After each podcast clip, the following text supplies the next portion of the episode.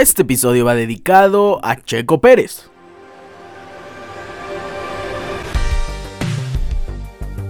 Hoy cumpleaños Sergio Checo Pérez, para mí el máximo representante mexicano en la historia del automovilismo. Felicitamos en su cumpleaños número 34, hoy, viernes 26 de enero, a Sergio Michel Pérez Mendoza. Una enorme felicitación al que es el segundo lugar en el Mundial de Pilotos actualmente a punto de iniciar su temporada número 14. Hoy también es cumpleaños de Joshua Dobbs, quarterback de Minnesota Vikings, también hay que felicitarlo. ¿Cómo están? Como les dije, hoy es viernes 26 de enero, yo les doy una cordial bienvenida al episodio número 305 de su programa Deportes Ricardo Cerón Podcast. ¿De qué tenemos que hablar el día de hoy? Tenemos un fin de semana muy interesante, iniciando con la Liga MX, tuvimos partidos adelantados y hay que comentar todo lo que pasó en estos partidos de la jornada número 4, pero hoy empieza la jornada número 3, así de mágica es nuestro fútbol mexicano, nuestra Liga MX.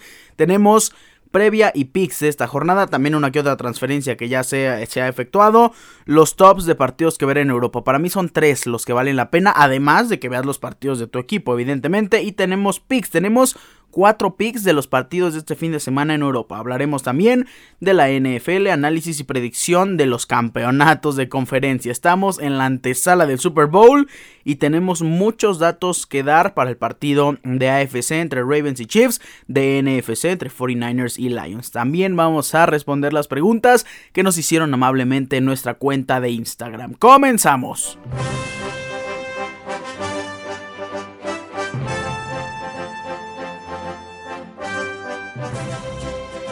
Iniciamos hablando del fútbol mexicano, tuvimos partidos adelantados de la jornada número 4, donde vimos actividad de tres de los equipos más importantes en la actualidad de la Liga MX, los dos regiomontanos y también el club eh, actual campeón, las Águilas del América. ¿Qué pasó?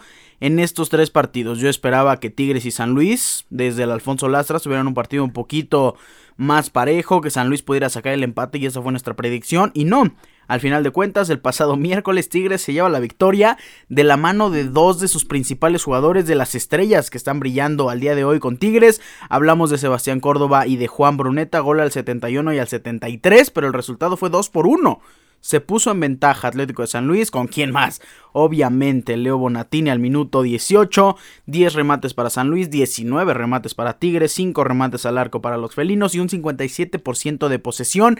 Tigres sin duda alguna fue mejor en este partido y lo más importante, saca 3 puntos de visita. El siguiente partido, hablando de las visitas, es el encuentro entre Rayados de Monterrey y Querétaro. Qué partido tan interesante porque de visita en el estadio BBVA, Querétaro logra sacar un empate, bueno, importantísimo, vital para su temporada, uno por uno resultado en contra de Rayados de Monterrey.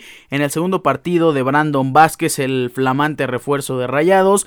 Ahora, primer partido iniciando como titular, ya se estrenó como goleador abrió el marcador al minuto 41, pero después Edson Ayón pone el empate al minuto 83 para Gallos Blancos de Querétaro y ese empate se lo llevan muy muy valioso, se lo llevan a casa los Gallos Blancos. Rayados de Monterrey tuvo 22 remates, 7 remates al arco, 65% de posesión y no fue suficiente para sacar una victoria que en el papel era muy fácil en contra de Gallos Blancos de Querétaro. El último partido es el partido entre Juárez y las Águilas del América que hay que ser muy sinceros.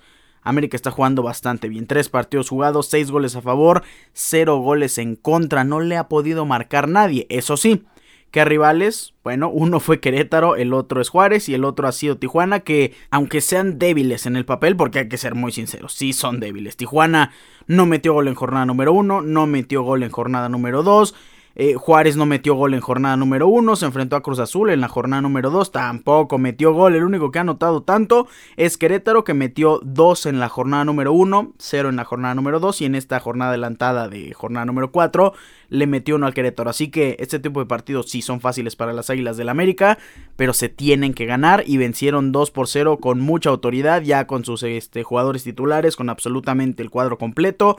Gol de Diego Valdés al 16, gol de Álvaro Fidalgo al 84, que Diego Valdés es una cosa excepcional. Yo no me voy a cansar de decir que Diego Valdés es uno de los mejores jugadores en nuestro torneo y el mejor jugador del torneo pasado, el torneo donde las Águilas del América fueron campeones. El siguiente partido inicia el día de hoy o la jornada número 3 empieza el día de hoy con el partido entre Puebla y Toluca en punto de las 7 de la noche y tenemos esta vez solo doble cartelera Tijuana en contra de Chivas.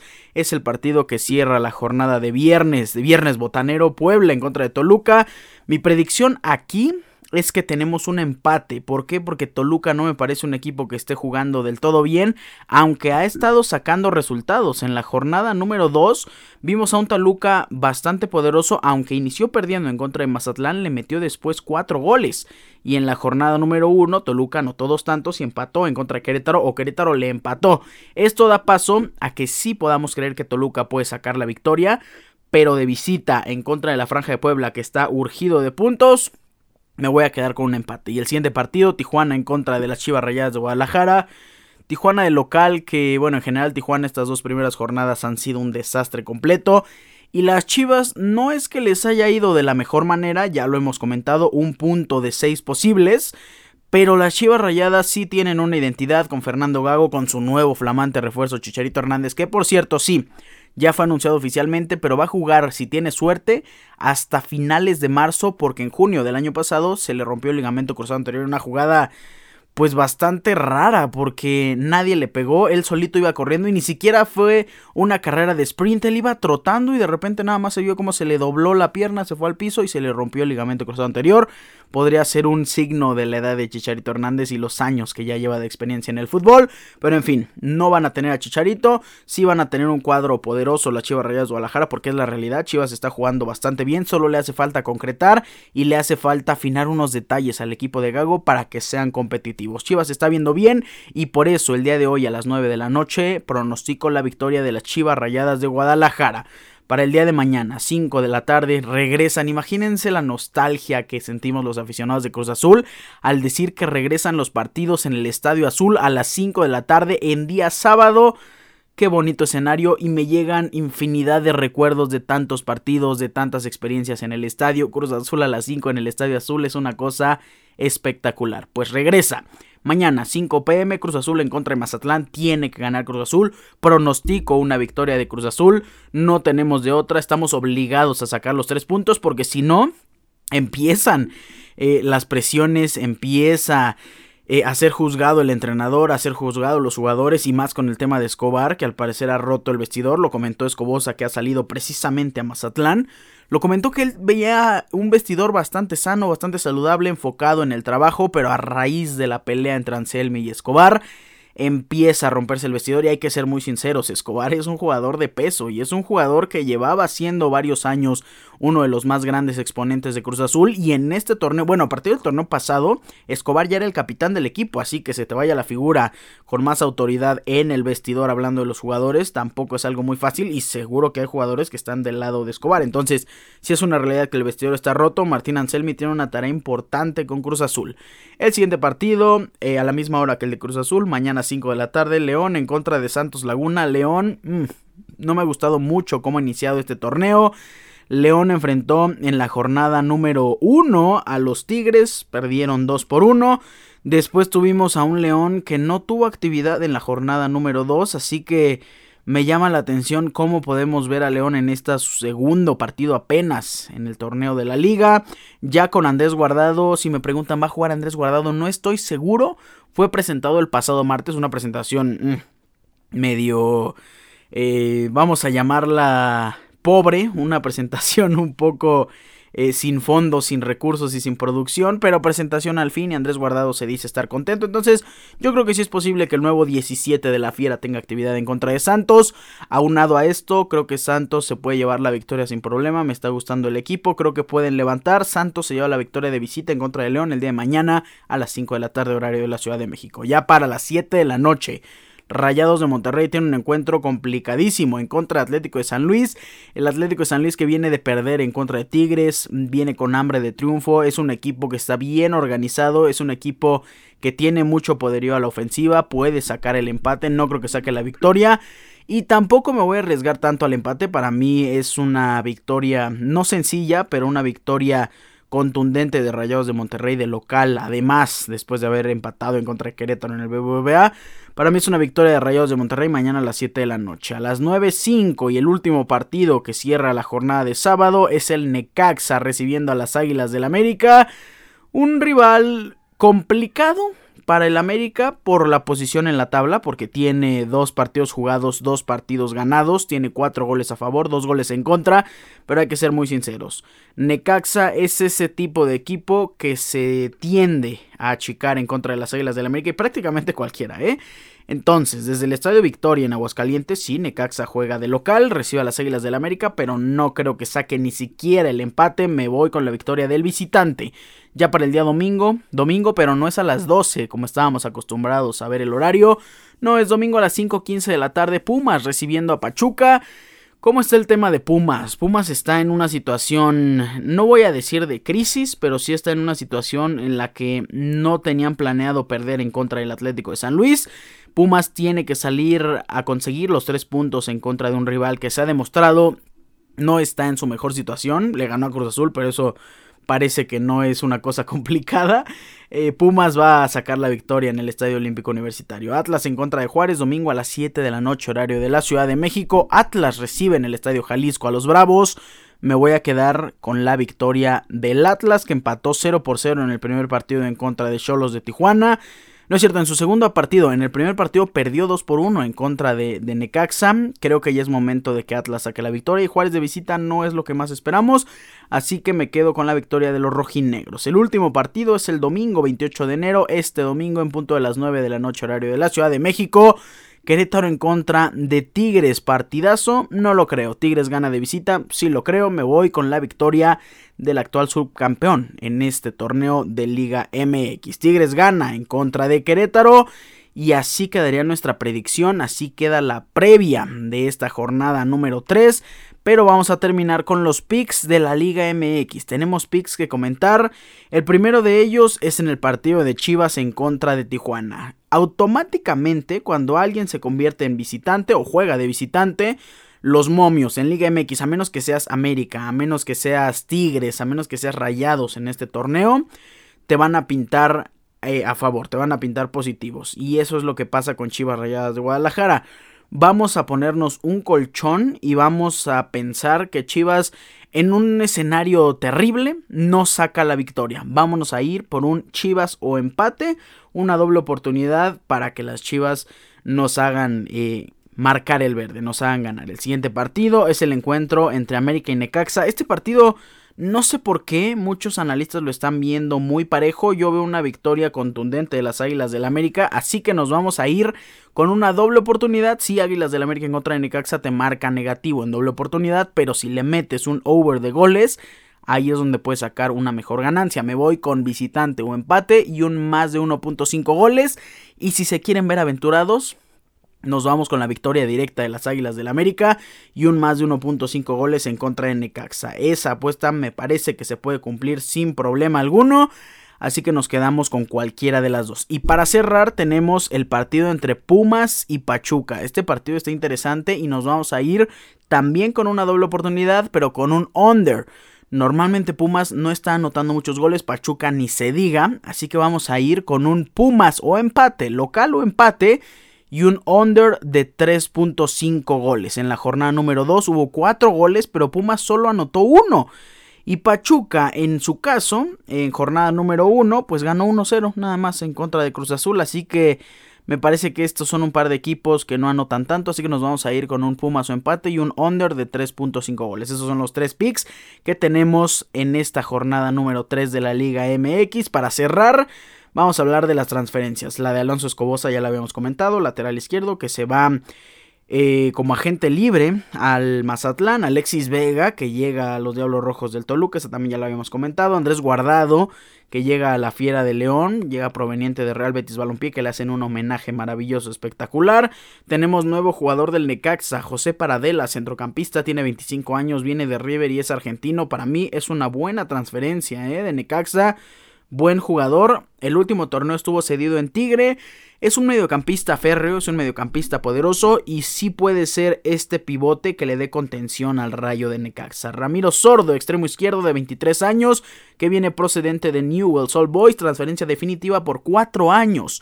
Llega a Santos Laguna. Ya comentamos la transferencia también de Chicharito Hernández. Tenemos una transferencia interesante, la de Diego Abreu, que es nuevo jugador del Toluca, llega procedente de Defensor Sporting Club. El último año estuvo cedido en Botafogo, tiene tan solo 20 años, México-Uruguayo. Toluca se lleva a un jugador que si triunfa lo puede vender bastante, bastante caro, ¿eh? se pone muy interesante. Steven Plaza, nuevo jugador de Mazatlán, que llega procedente de Guayaquil City FC, tiene 24 años y su principal función es ser centro delantero.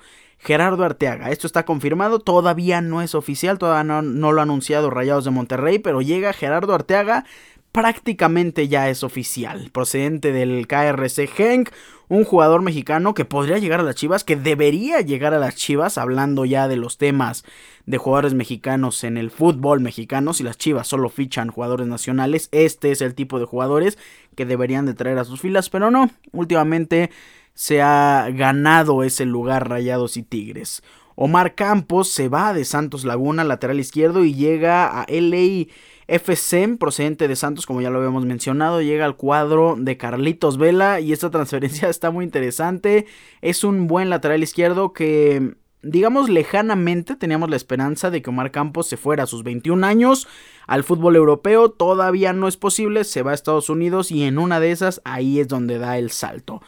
Hablemos de Samuel Sosa, extremo izquierdo, también puede jugar por la otra banda, 24 años, préstamo por un año con opción a compra, cedido de Emelec a Gallos Blancos de Querétaro. La siguiente transferencia es la de Chicharito Hernández. Chicharito llega después de 14 años de militar en el fútbol europeo, en el fútbol de Estados Unidos. Chicharito Hernández, un completo referente, llega a la casa que lo vio nacer, regresa a Chivas Rayadas de Guadalajara.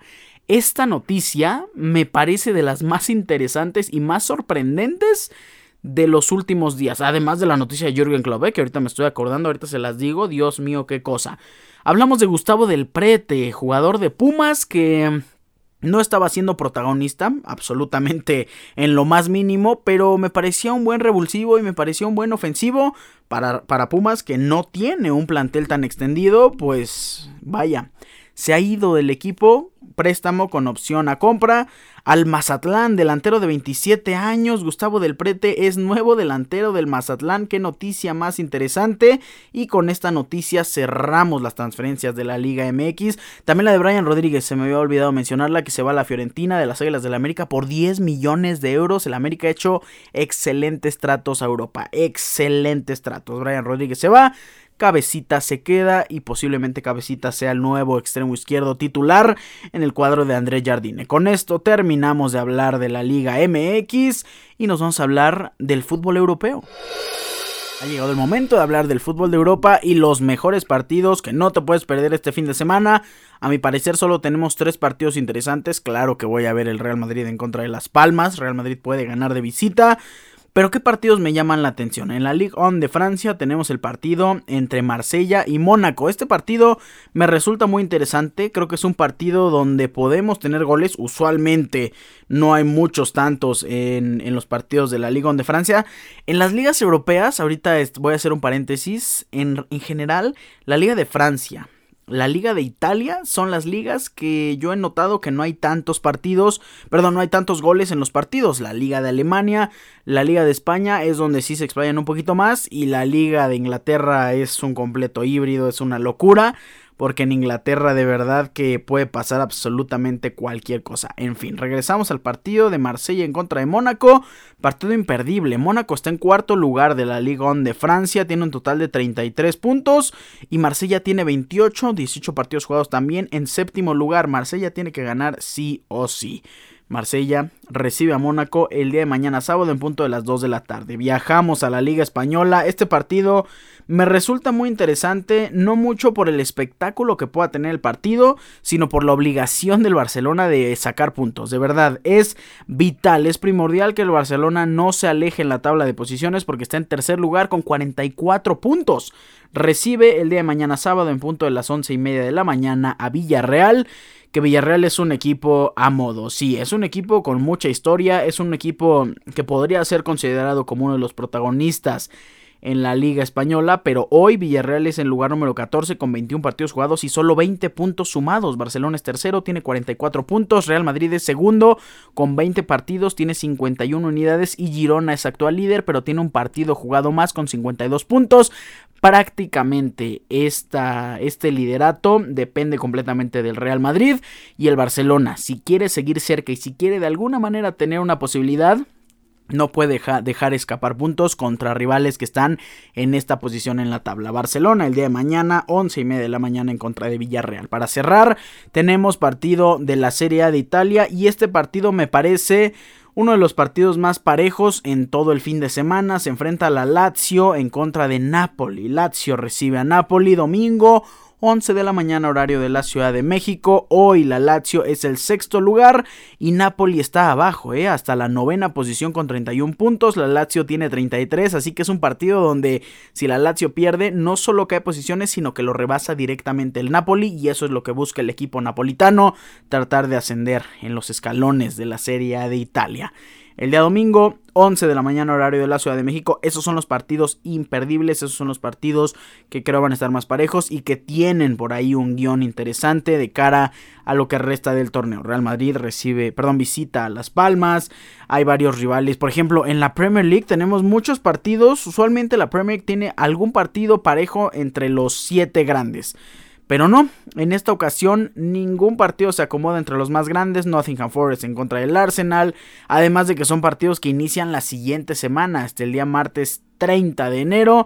Si ponemos eh, un partido como destacado, pues podría ser el Liverpool en contra de Chelsea, pero Chelsea solo por el nombre, ¿eh? en realidad, porque el torneo que está teniendo el cuadro blue es tristísimo en el octavo lugar. Y ya que tocamos el tema de Liverpool, que juega el miércoles 31 de enero a las 2.15 de la tarde horario de la Ciudad de México, tenemos que tocar el tema de Jürgen Klopp porque ha anunciado oficialmente que va a dejar el equipo, va a dejar de ser director técnico de Liverpool al terminar esta temporada. Una noticia, bueno, una noticia que nadie veía venir, absolutamente nadie. Para los que no lo sabían, Jürgen Klopp, lo más eh, cercano que estuvo al reflector fue su noble acción de dejarle dirigir un partido de Liverpool a Sven Goran Eriksson. Ustedes lo recordarán como un entrenador de la selección mexicana, un entrenador más. Pues se le ha detectado una enfermedad terminal a Sven Goran Eriksson y uno de sus sueños es dirigir al cuadro de Liverpool. Así que Jürgen Klopp le hará, le hará posible su sueño. En fin, Jürgen Klopp se va de Liverpool Vaya que tiene una responsabilidad importante, le encantaría irse como campeón de este torneo de la Premier League, en fin. Pues vamos a darles los picks para terminar con esta sección del fútbol europeo. Tenemos el partido el lunes, la Salernitana, perdón, Salernitana en contra de Roma, equipo donde milita Paco Memo enfrenta al equipo donde ahora dirige Daniele De Rossi, se ha ido José Mourinho y llega un histórico del club, lo ha hecho muy bien, ha estado jugando con un planteamiento bastante correcto en estos dos partidos que lo hemos visto dirigir a De Rossi, así que nos vamos a ir por un partido con goles, un partido donde no tenemos eh, un ganador definido. Solo tenemos un over de 2.5 goles. Salernitana en contra de la Roma me parece bastante posible. La Juventus tiene una racha espectacular de victorias y se enfrenta a Empoli. Vamos a ir con un Juventus Money Line sobre el Empoli. Eso sí, no creo que ganen por muchos goles. Si ustedes se quieren arriesgar y generar más ganancia con un over 1.5, lo pueden hacer y no me parece tan descabellado, pero yo elegiría nada más un money line de Juventus en contra de Empoli. Juegan el día sábado. El sábado también, Leverkusen en contra de Borussia Mönchengladbach. ¿Vieron el partido de la semana pasada? ¿Vieron el partido donde eh, Borussia, perdón, donde Leipzig iba ganando en contra de Leverkusen y al final el partido terminó 3-2? Qué partidazo. Leverkusen es un equipo que hasta que sirve el árbitro es cuando dejan de tratar de meter goles y esto da paso a que el día sábado nuestro pick sea Leverkusen en contra de Borussia Mönchengladbach. Vamos con el local Bayer Leverkusen y con un over 1.5 goles. El último pick que tenemos es el domingo. Celta de Vigo recibe a Girona. Girona es un equipo que nos está dando garantías y si nos está dando tanta seguridad no tenemos que dejar de explotar esa mina de oro. Nos vamos a ir con un Girona Money Line de visita en contra de Celta de Vigo. Esta fue la sección de los partidos de la Liga Europea y vamos a hablar ahora de la NFL. Hemos llegado a la sección de la NFL Y antes de comentar en concreto, ya que estamos muy cerca de los partidos del campeonato de la conferencia, de las conferencias en la NFL, tenemos que hablar de los awards, porque se entregan un poquito antes del Super Bowl. Ya han salido oficialmente los cinco nominados por cada premio. El regreso del año, el novato defensivo, el novato ofensivo, tenemos el coach asistente, el coach del año, el jugador defensivo, el jugador ofensivo y obviamente el MVP. Aquí les voy a llevar todos los candidatos y nuestra predicción y ustedes los van contestando a la par que yo. Iniciamos con el Comeback Player of the Year. Está Joe Flaco nominado, que me parece sin duda alguna un grandísimo candidato por lo que hizo en las últimas semanas con Cleveland Browns. Está Damar Hamlin que, a ver, este premio para Damar Hamlin va más por el lado emocional. Si nos vamos al lado deportivo, ni siquiera es titular, pero haber regresado de ese tipo de lesión, de esa situación que tuvo y estar en activo en un equipo de la NFL es digno de reconocer. Baker Mayfield, que, con un nuevo equipo, Tampa Bay Buccaneers, los llevó hasta los playoffs, también es una cosa impresionante. Matthew Stafford, que Comeback of the Year, Matthew Stafford, no lo considero tanto porque ha estado activo estas últimas temporadas. Y tú, Bailoa, que, vaya, Comeback por sus lesiones eh, de, de, la cabeza tampoco me parece un gran candidato. Así que las opciones están para mí entre Baker Mayfield, Damar Hamlin y Joe Flaco. Para mí, en lo personal, el ganador es, redoble de tambores, Joe Flaco.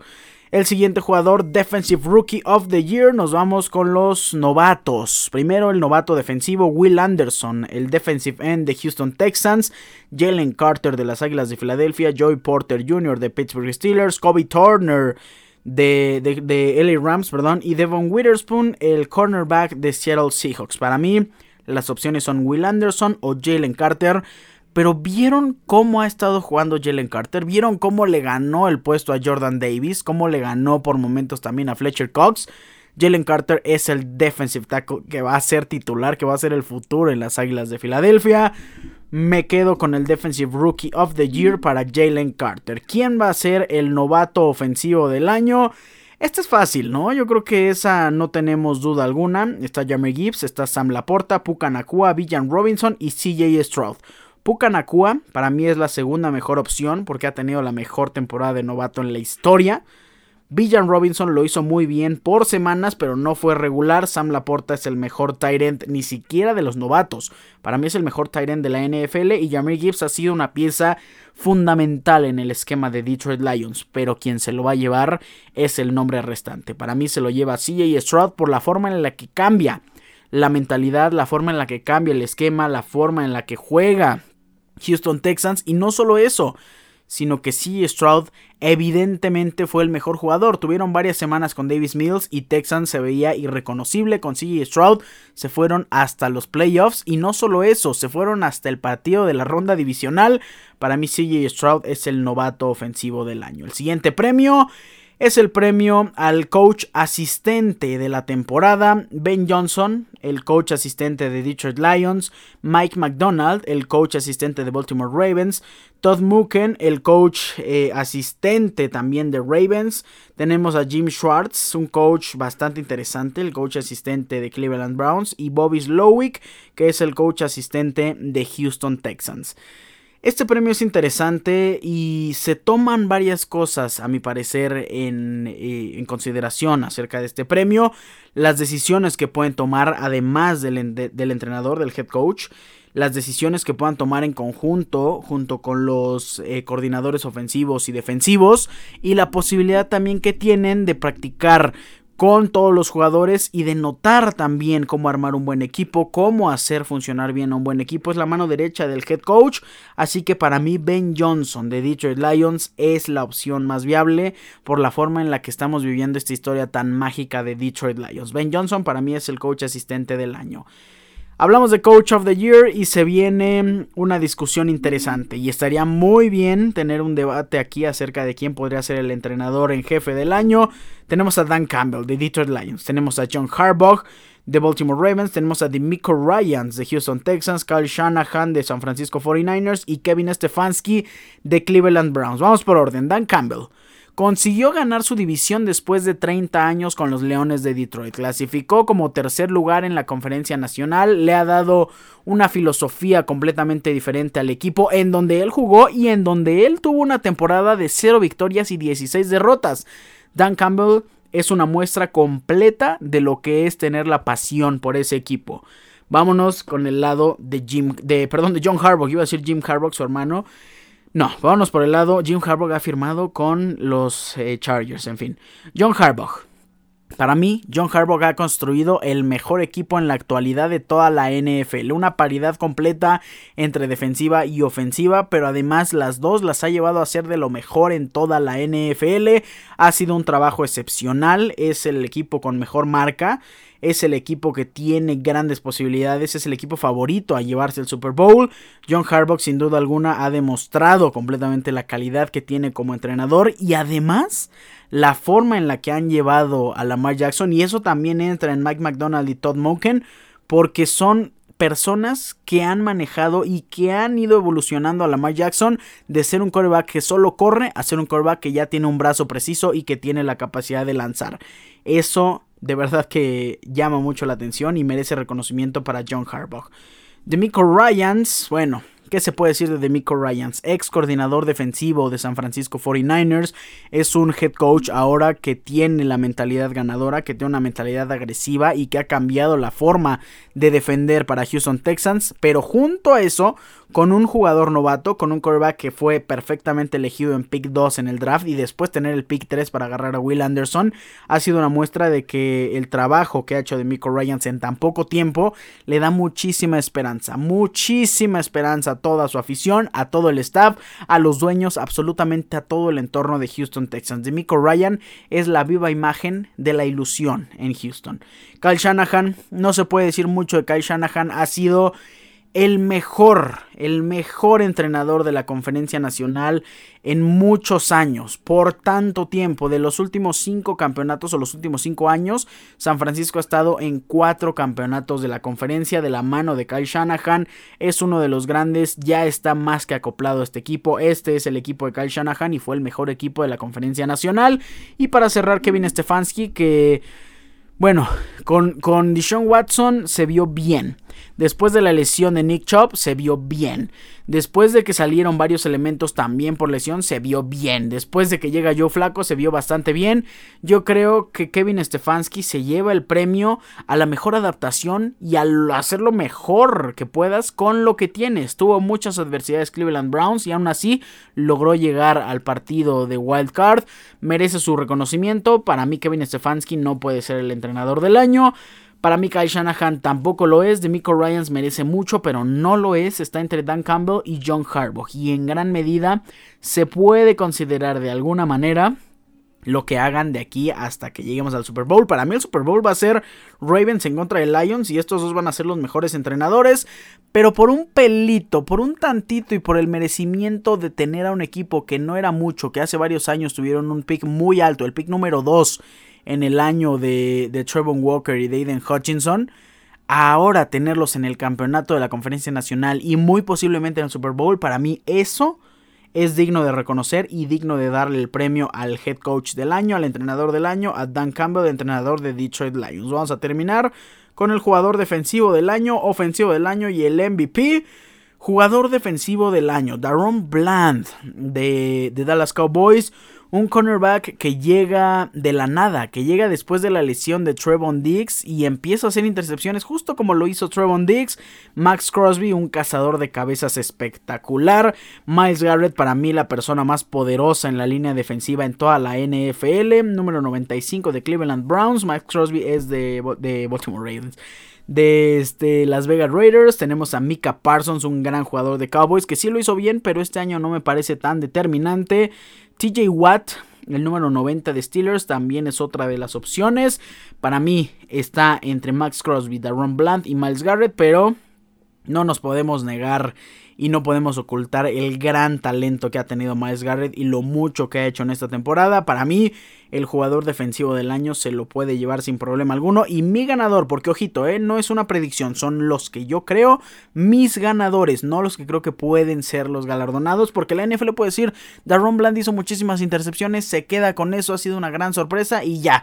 Nah, para mí es Miles Garrett, jugador ofensivo del año. Charlie Hill, CeeDee Lamb, Lamar Jackson, Christian McCaffrey y Dak Prescott. Esto está interesante. Y de aquí esto va de la mano con el MVP y ustedes lo han notado en el soccer cuando se le da un trofeo de mediano pelo a un jugador y después se le da el balón de oro a otro. Saludos al ganador de la UEFA Erling Haaland, mejor jugador del año, y al balón de oro Lionel Messi, ¿no? Ok, para mí hay dos opciones nada más. Tariq Hill, CD Lamb lo hicieron muy bien, al mismo caso que Dak Prescott, pero las opciones son Lamar Jackson y Christian McCaffrey, no solo en el jugador ofensivo del año, sino en el MVP. Yo creo que el jugador ofensivo del año lo va a ganar Christian McCaffrey y el MVP lo va a ganar Lamar Jackson. Hablando de merecimiento, yo creo que Christian McCaffrey merece absolutamente todo, pero no podemos dejar de lado todo lo que hizo Lamar Jackson en esta, en esta temporada. Así que yo concuerdo en que Christian McCaffrey sea el jugador ofensivo del año y en el MVP donde está Brock Purdy, Christian McCaffrey, Josh Allen, Dak Prescott y Lamar Jackson como los eh, las personas que han sido elegidas como candidatos, me voy a quedar con el número 8 de Baltimore Ravens y lo que hizo esta temporada. Me quedo con Lamar Jackson, así que el jugador ofensivo, Christian McCaffrey, el MVP, va a ser Lamar Jackson. Esos son los awards. Y ahora sí vamos a hablar en concreto. Vámonos directo al tema de los campeonatos de conferencia. Iniciemos con la conferencia americana que se juega este domingo en punto de las 5 de la tarde. No es cierto, es el primer partido, ¿no? El de, el de Ravens sí es el primer partido. Se juega este domingo a las 2 de la tarde, horario de la Ciudad de México. Transmisión por el 5, por ESPN y por Star Plus. Baltimore Ravens en contra de Kansas City Chiefs. ¿Qué pros le podemos ver a Baltimore Ravens? Bueno, Baltimore Ravens tiene una defensiva de ensueño. Hablando en términos personales, tienen al segundo lugar en intercepciones, hablando de Gino Stone. Y bueno, es que la defensiva es algo espectacular. Son los líderes en capturas de mariscal con 60 capturas en toda la temporada. Son los líderes en forzar entregas con 12 entregas forzadas en todo el año. Hablando de la ofensiva, son los líderes en yardas por tierra. El mejor equipo que corre el balón. 156 yardas en promedio por juego. Sin duda alguna, Baltimore Ravens es un equipo que tiene poderío por aire, que tiene mucho poderío por tierra, no solo con los corredores, con Lamar Jackson, y eso hace que imagínense, la defensiva de Kansas City Chiefs se tiene que preocupar por cubrir bien un corredor, porque si lo marcas con uno, en varias ocasiones se pueden quitar esa marca y se escapan. Entonces, tienes que cubrir bien al corredor, pero tienes que dejar a un jugador en spy por si Lamar Jackson corre, pero también tienes que echar atrás a tus linebackers por si Mark Andrews, que ya va a regresar en este partido, hace una buena ruta cruzada, están en un RPO, están en una jugada de play action. Tienes que cubrir tantos espacios que el catálogo de opciones para Baltimore Ravens y John Harbaugh es interminable. Puedes hacer tantas cosas con tantas opciones y eso es lo que te da un coreback tan móvil y tan bueno lanzando. Me gusta mucho la ofensiva y la defensiva de Baltimore Ravens. Vámonos al lado de Kansas City Chiefs, al lado de las personas que son, eh, digamos que favoritas por el público de alguna manera, no por todo el público, porque también hay muchos en contra de Taylor Swift y que puede estar en el Super Bowl y que le pongan cameos, vaya, 50 veces en el primer cuarto, pero muchas veces muchas personas están del lado de Patrick Mahomes. Y la verdad es que Patrick Mahomes es un jugador que no se puede dejar de lado. Es un jugador que sí ha recibido el cariño de la gente. Es un jugador que tiene la experiencia en playoffs. Porque esa es otra. Kansas City Chiefs es el equipo con más experiencia y más estos últimos años. Y más Patrick Mahomes que Lamar Jackson. Uno de sus pros de Kansas City Chiefs tienen a Patrick Mahomes. Lo mejor de este año de Kansas City es su defensa y eso me parece vital porque Patrick Mahomes, si no me equivoco, nunca había tenido una defensiva así de poderosa en toda su carrera. Es la segunda mejor en yardas permitidas, permiten tan solo 289.8 yardas por juego. Es la cuarta mejor en yardas por pase, son los cuartos mejores defendiendo el pase. Defendiendo la carrera, ahí es donde podemos encontrar una contra y más enfrentando a los líderes en yardas por tierra. Son el lugar número 18 defendiendo la corrida con 113.2 yardas permitidas por juego.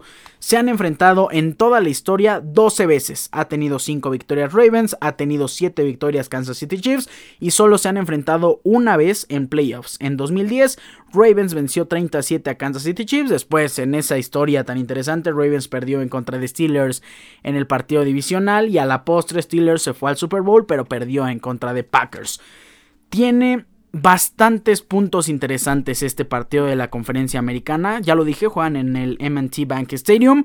Lamar Jackson tiene grandes posibilidades de sacar la victoria. Para mí, el que va a ganar es Ravens.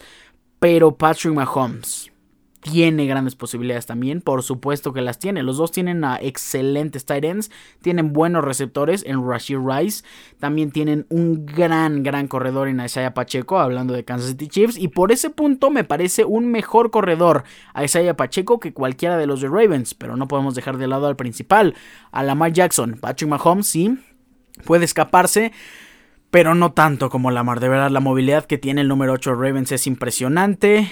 Patrick Mahomes es ese tipo de jugadores que en urgencia, en extremis, puede sacar el resultado y va a depender mucho del brazo de Patrick, de la posibilidad que tenga y de las opciones que le deje su defensiva, porque si paran dos veces dos veces a Baltimore Ravens y Patrick Mahomes lo aprovecha, se puede poner adelante en el marcador, puede aprovechar los tiempos y las situaciones y ese sería el escenario en donde yo vería a Kansas City Chiefs ganando, que su defensiva le ayude y que Patrick Mahomes no tenga prácticamente ningún drive de tres y fuera o que terminen despejando y siempre sume puntos, aunque sean tres, de verdad, aunque sean tres puntos, que siempre esté sumando Patrick Mahomes, que controle los tiempos y que logre sacar esta victoria, así podría ser el win y el pase al Super Bowl 58 de Kansas City Chiefs. Dicho esto, no creo que pase.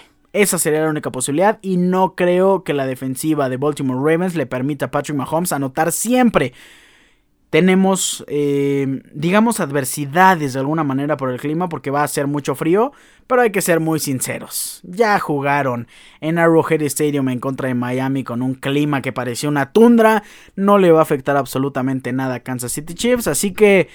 Es un, es un, partido con mucha fuerza, más al lado ofensivo si nos vamos entre Chiefs y Ravens, pero la defensiva de Baltimore puede sacar las cosas. Lamar Jackson corriendo puede tener una excelente, excelente participación. Y también de aquí viene de la mano de nuestros picks. ¿eh? Estos picks son muy interesantes y no sé si se los doy ya. Sí, les voy a dar dos picks para este partido. Ustedes pueden meter el que quieran. El primero de estos picks es un Lamar Jackson, ojo, no por yardas por acarreo. Lamar Jackson tiene 7 o más acarreos en este partido de campeonato de conferencia. Y también tenemos recepciones y yardas para Mark Andrews. Mark Andrews tiene 4 o más recepciones en su partido de regreso y suma más de 60 yardas por recepción. Me gusta mucho esta predicción. Si nos ponemos locos, si nos aventuramos, sí, Mark Andrews podría tener una recepción de touchdown. Ahora vámonos al partido de la conferencia nacional. San Francisco 49ers en contra de Detroit Lions. Desde Levi's Stadium, qué partido y este es el partido parejo. Este es el partido en donde la mayoría de personas tenemos duda quién podría llevarse la victoria. ¿El líder o el tercer lugar? ¿El equipo confiable o la historia encantadora que ha tenido Detroit Lions? ¿Qué pros le vemos? Bueno, 49ers es líder en yardas corridas. Eh, por jugador, ¿eh? porque el líder en equipo y por juego es Baltimore Ravens. El jugador con más yardas corridas es Christian McCaffrey con 1459 yardas. Lions, ¿qué pro tiene? Por aire porque su coreback, Jared Goff, es el segundo lugar en yardas esta temporada con 2.575 yardas. La ofensiva de 49ers es el segundo lugar en yardas en general a la ofensiva, sumando 398.4 yardas por juego. Es el tercer lugar en yardas por tierra, promediando un total de 140.5 yardas por juego. Ahora, Detroit Lions es el tercer lugar en ofensiva general. 49ers fue el segundo. Detroit es el tercero con 394.8 yardas por juego. Le veo un contra a la defensiva de Detroit Lions y es ese contra que lo explotaron en temporada, perdón, en el partido pasado Tampa Bay Buccaneers, pero afortunadamente para Lions eh, no fue tan bestial y no los hizo perder el partido es que son el cuarto peor equipo en contra de las yardas por pase. Así que Brandon Ayuk, ojito porque Brandon Ayuk puede tener buenas yardas, ojito con Divo Samuel y principalmente ojito con George Kittle porque en temporada regular equipo número 31 defendiendo a las alas cerradas, uno de nuestros picks es George Kittle va a tener 5 o más recepciones en este partido. Este es un pick que paga perfecto, paga bastante, bastante bien las 5 recepciones de Kittle. Es arriesgado, sí, es bastante arriesgado, pero creo que es posible. Ahora, ya dijimos la debilidad de Lions eh, por aire. Pero la fortaleza de Lions en ofensiva y defensiva es por tierra. ¿Cómo corren en ofensiva? Con David Montgomery bastante, corren a la perfección y además complementando con Jamir Gibbs, que fue el que anotó en el partido de la semana pasada, es un dúo espectacular. Y si nos vamos al otro, al otro lado del campo, en la defensiva, Detroit Lions es la segunda mejor defensiva en toda la NFL, defendiendo las yardas corridas, permitiendo solo 88.8 yardas por juego. Se enfrentan al mejor corredor, se enfrentan al corredor con más yardas corridas, pero es la segunda mejor defensa, así que va a ser un choque de titanes, va a ser un choque de algo imparable en contra de algo inamovible. ¿Y quién ganará este fin de semana? 5.30 de la tarde el día domingo. San Francisco 49ers en contra de Detroit Lions. Transmisión por el canal 5 y por Fox Sports. Se han enfrentado 33 veces desde que inició la era del Super Bowl. Tenemos 21 victorias para San Francisco, 12 victorias para Detroit Lions. Pero desde 1983 hemos tenido 18 victorias para San Francisco y 3 victorias para Detroit Lions. El último partido fue el 27 de diciembre de 2015 con victoria de Detroit Lions cuando vencieron 32-17. El último enfrentamiento en general fue el 12 de septiembre del 2021, victoria para San Francisco 41-33. Se han enfrentado en un partido de playoff divisional este encuentro sí es histórico, pero bastante, bastante ladeado eh, por parte de San Francisco 49ers. Ahora, dicho esto, ¿qué jugadores son los jugadores clave?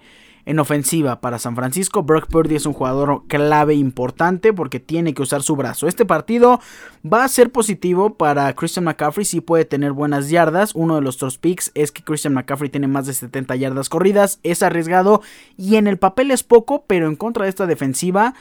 Vaya, no podemos dejar de lado esto. Recuerden eh, la apuesta que hicimos con Kyron Williams y los Rams, que no la cumplió en contra de Detroit Lions. En fin, este partido es de Brock Purdy, tiene que sacar el brazo, tiene que buscar a sus receptores porque el punto débil, el talón de Aquiles de Lions es cubrir el pase. Así que Brock Purdy es un jugador vital. Ahora, hay que establecer el juego terrestre, por supuesto que hay que establecerlo. Christian McCaffrey es un jugador vital. Eh, también George Kittle es un jugador importante a la defensiva. Corre muy bien Lions. Así que Nick Bosa, Chase Young y Fred Warner usando este triángulo en la defensiva tienen que actuar de una manera excelsa. Si nos vamos al otro lado, Lions necesita una ayuda espectacular de Amon Racine Brown, de Sam Laporta y de sus dos corredores. Jared Goff no lo va a hacer mal, Jared Goff no ha estado de la mejor manera cuando juega de visitante. De hecho, tres de sus cinco partidos en la temporada regular perdidos fueron de visita. Así que Jared Goff jugando de visitante mm, no me parece una garantía. Necesita de sus armas. No creo que tenga un mal partido, pero en una de esas sí puede cometer uno que otro errorcito y... Si no llevan una ventaja o si no están jugando de una buena manera, les puede costar carísimo. Del lado defensivo, Aiden Hutchinson, muchachos. Aiden Hutchinson es la clave. En los últimos cuatro partidos lleva 8 sacks, es el capitán de la defensiva, es quien está comandando absolutamente a todos, es quien va a apresurar la presión, es quien puede detener a Christian McCaffrey en la primera línea de defensa. Aiden Hutchinson es importante y que la secundaria y que los linebackers se comporten de la manera más decente posible porque se ha visto que son débiles, pero pueden pueden sacar esta victoria. Dicho todo esto, voy a creer que la victoria se la lleva Detroit Lions. Gana Ravens, gana Lions y ese va a ser el Super Bowl 58. El siguiente 11 de febrero a las 5 y media de la tarde, si no me equivoco, horario de la Ciudad de México. Pues así queda la previa del campeonato de conferencia. No es cierto, todavía no decimos los picks en el partido de 49ers y Lions. Ya dijimos el de Christian McCaffrey nada más. Pero tenemos un pick muy interesante con Detroit Lions. Este pick me llama mucho la atención. Creo que Amon St. Brown otra vez nos puede dar buenas cifras, pero ahora ya no nos vamos a arriesgar con su anotación. Así que nos vamos a ir con un Amon St. Brown 5 o más yardas y Amon St. Brown más de 80 yardas recibidas. Amon Racine Brown tiene que sacar a flote esta ofensiva y Jared Goff creo que va a soltar el brazo. Así que esos son nuestros picks de la NFL. Esa fue la sección. Esas son nuestras predicciones. Gana Ravens, gana Lions. No lo olviden. A las 2 y a las 5 y media de la tarde horario de la Ciudad de México. El primer partido. Ravens en contra de Kansas City Chiefs. Eh, transmisión por ESPN, Star Plus y el 5. Y a las 5 y media de la tarde se enfrenta San Francisco 49ers desde Levi's Stadium en contra de Lions transmisión por Fox Sports y también por el 5. Con esto cerramos la NFL y vamos a terminar el episodio respondiendo una que otra pregunta que nos hicieron en nuestra cuenta de Instagram. Ok, iniciando, miren, con una pregunta de Liverpool. ¿Quién va a ser el próximo DT de Liverpool? Es una pregunta que no tenemos idea, no sabemos quién, quién podría ser el sustituto de Jürgen Klopp y además qué zapatos tan grandes podría llenar ese nuevo entrenador. Eh, Jürgen Klinsmann, podría ser, es un entrenador que... Julian Nagelsmann, perdón, Julian Klinsmann no. Eh, Julian Nagelsmann podría ser un gran, gran entrenador. Me gusta mucho entrenador y siempre lo pongo como candidato. Lo puse para candidato hasta de la selección mexicana porque me parece un gran, gran estratega, pero la verdad es que no tengo ni idea. ¿Quién será MVP? Ya lo dijimos en la sección, yo creo que va a ser Lamar Jackson. Em, esta de Fórmula 1, que por cierto estamos muy cerca ya de iniciar la sección de Fórmula 1. ¿Cuál es el cambio principal en la Fórmula 1 2024? Ok, eh, el cambio más interesante, creo que hubo una aprobación de cuatro cambios, pero el cambio más interesante es de que ya no van a tener cuatro unidades eh, de motor los autos para toda la temporada. Creo que ahora va a bajar para tres. Y que tenemos también el Stake Fórmula 1 Team, que era Alfa Romeo. Ha cambiado sus colores, ha cambiado absolutamente todo. Y también su presentación del auto es algo que nos tiene con expectativas muy altas. Su color principal, el verde marca textos, el verde fosforescente. Top 3 de jugadores del siguiente draft sin repetir posiciones. Uf, esta es buena. Mm. Ok, el mejor Caleb Williams, coreback, y ya nos quitamos esa posición. Para mí, el segundo mejor es Marvin Harrison, posición de receptor. Y el tercer mejor, ahí viene un debate. Viene el debate entre línea ofensiva, línea defensiva, tight end, que ustedes saben quién es mi jugador de tight end, Brock Bowers. Pero, uff, es complicada. A mí me gusta mucho Joe Alt, el, jugador de la línea ofensiva. Y para mí ese sería el top 3 de jugadores. No estoy diciendo que se van a ir en ese orden, 1, 2, 3, porque se van a ir muchos corebacks antes de agarrar a Joe Alt. Y también uno que otro coreback antes de agarrar a Marvin Harrison Jr., hijo de la leyenda Marvin Harrison. Eh, otra pregunta, veo varias de NFL. Jugador de fantasy que ilusiona para la siguiente temporada. Esta es una excelente pregunta. ¿Por qué? Porque Villan Robinson me ilusiona muchísimo para la siguiente temporada, pero ya se dice que hay un rumor oficial eh, que está muy cerca de hacerse completamente público, como una noticia real. Y dicen que Justin Fields se va a ir a Atlanta Falcons por un pick de segunda ronda o a cambio de un pick de segunda ronda. Esto significa dos cosas. La primera, que Caleb Williams va a ser jugador de Chicago Bears. Y la segunda es que Justin Fields va a correr muchísimo si es que llega a Atlanta. Y quieras o no, eso le va a quitar muchos acarreos a Villan Robinson. Ya lo vimos con Khalil Herbert, ya lo vimos con Roshan Johnson no me llama mucho la atención ese trade porque sí afecta a un jugador que yo consideraba con la salida de Arthur Smith que podía hacer unas cosas espectaculares de verdad en Falcons. Así que me sigue llamando muchísimo la atención Villan Robinson, el jugador que entraría en su segundo año con Falcons y en su segundo año en la NFL, pero si llega Justin Fields me apaga un poquito la ilusión. Vamos a responder una que otra más. Em, ¿Qué aportan los refuerzos de Chivas? Miren. Liga MX, ¿qué aportan? Principalmente para mí los refuerzos de Chivas aportan tener un vestidor más lleno, más posibilidades en la banca, con buenos jugadores, así que aportan volumen a la plantilla. Keith Cowell aporta velocidad, aporta atrevimiento, lo que no aporta es este, definición, ya lo vimos en su partido inaugural. Y Chicharito Hernández, bueno, Chicharito aporta experiencia, aporta muchísima motivación. Si nos vamos a los temas extra cancha, el estadio se va a llenar y eso va a hacer que los demás jugadores también puedan sentir ese abrazo del público. Y más también si logra aportar en la cancha Chicharito, eso va a ser espectacular. Pero principalmente aporta experiencia, aporta motivación, aporta ilusión. Y Chicharito podría ser que aporte un poco su gol. No sabemos cómo va a regresar después de una lesión de ligamento cruzado anterior, ya con varios años eh, de experiencia, así que creo que en lo futbolístico Chicharito no aporta tanto como nos gustaría, pero en la Liga MX no se sabe, puede regresar y ser un completo crack. Em, dos del América, ok, vamos a responder estas dos que estoy viendo. ¿Este torneo será más fácil de ganar para el América que el pasado? no, no creo que sea más fácil, aunque el América está en un nivel bastante poderoso. ¿eh? El América está jugando como para ser o como ya es el principal candidato a, repetir eh, campeonato. Así que este torneo va a ser más fácil para las Águilas del América. Yo creo que no, ya está un poquito más estudiado y creo que se le va a complicar en uno que otro partido al América, aunque están en un excelente momento. ¿Quién le abollará la corona al América? Buena pregunta, ¿eh? ¿Quién le abollará la corona a las Águilas del América? Se enfrentan a Necaxa este fin de semana. ¿Le abollará la corona a Necaxa? No creo. ¿Qué partidos después tienen las Águilas del América? Pues también es interesante, ok.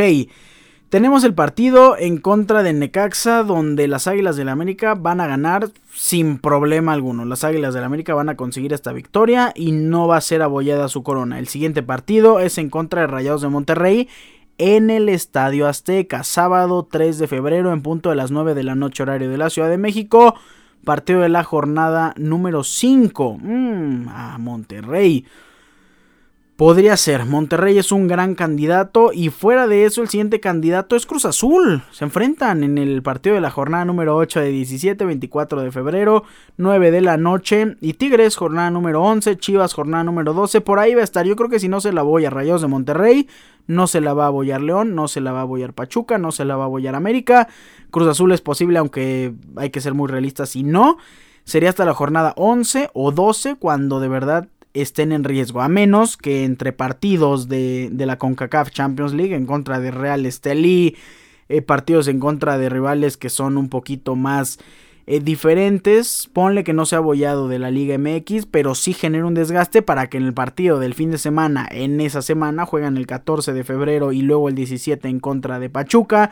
Juegan el. No es cierto, sí, juegan el 6 de febrero en contra de Real Estelí la primera ronda y luego en contra de León, el 14 en contra de Real Estelí la segunda ronda y luego en contra de Pachuca. En una de esas a lo mejor y sale en un buen partido León, Pachuca agarra desgastado a América y le a la corona, pero mi predicción es Rayados de Monterrey el sábado 3 de febrero, si no Cruz Azul, si no Tigres, si no Chivas. Eh, vamos a responder una más y ya. Ah, bueno, esta ya la dijimos. Eh, ¿En qué escenario se podría dar un Super Bowl Ravens en contra de Lions? Y al parecer les dije que, Chiefs tenía mucho apoyo del público y creo que los favoritos para que lleguen es Ravens y Lions, ¿eh? son mis favoritos también. ¿Qué escenario? Pues Ravens en un escenario normal, en el escenario que todos esperamos, y Lions en un escenario donde Jared Goff no se equivoque. Jared Goff, y lo hemos dicho en toda la postemporada.